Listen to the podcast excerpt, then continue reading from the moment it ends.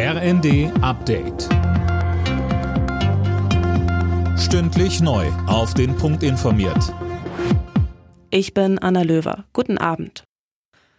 Die G7-Staaten und damit auch Deutschland werden künftig kein russisches Öl mehr kaufen. Darauf haben sich die Regierungschefs in einer Videokonferenz verständigt. Fabian Hoffmann berichtet. Das Weiße Haus erklärte, der Importstopp für russisches Öl in die G7-Staaten werde die Hauptschlagader der Wirtschaft des russischen Präsidenten Putin treffen. Und für Moskau fällt eine wichtige Einnahmequelle, um den Krieg in der Ukraine zu finanzieren, weg. Auch die Europäische Union plant aktuell ein Ölembargo gegen Russland.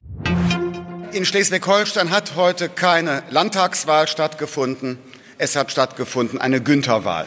Sagt FDP-Chef Lindner, denn Daniel Günther und seine CDU haben die Landtagswahl in Schleswig-Holstein klar gewonnen, nach den aktuellen Hochrechnungen mit etwa 42 Prozent der alte und wohl auch neue Ministerpräsident. Ist für mich auch vollkommen klar, dass wir natürlich in den nächsten Tagen mit unseren beiden Koalitionspartnern, mit denen wir zusammengearbeitet haben in dieser Regierung, auch Gespräche führen werden mit Grünen und FDP. Denn wenn man sich mal insgesamt das Ergebnis anguckt, ich meine Regierung, wo die drei Parteien zwei Drittel der Unterstützung auch bekommen, das zeigt eben auch, dass die Menschen wirklich auch mit dem zufrieden sind, wie wir in diesem Land regiert haben. Die Grünen sind neue zweitstärkste Kraft vor der SPD, die massiv einbricht. Auch die AfD gehört zu den Wahlverlierern und schafft es nach den aktuellen Zahlen nicht mehr in den Kieler Landtag.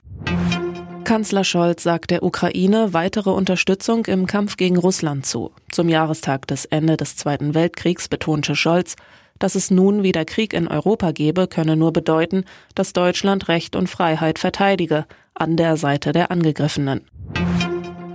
In Deutschland verfallen jährlich Pflegeansprüche im Wert von mindestens 12 Milliarden Euro. Das berichtet die Zeitung Welt und beruft sich auf eine Studie des Sozialverbandes VDK.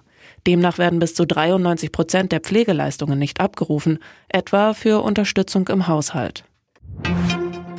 Der VfB Stuttgart hat sich einen wichtigen Punkt im Kampf um den Klassenerhalt in der Fußball-Bundesliga erkämpft. Bei Meister Bayern München kamen die Stuttgarter zu einem 2 zu 2 und haben so noch die Chance, kommende Woche Hertha von Platz 15 zu verdrängen. Zuvor trennten sich Frankfurt und Gladbach 1 zu 1. Alle Nachrichten auf rnd.de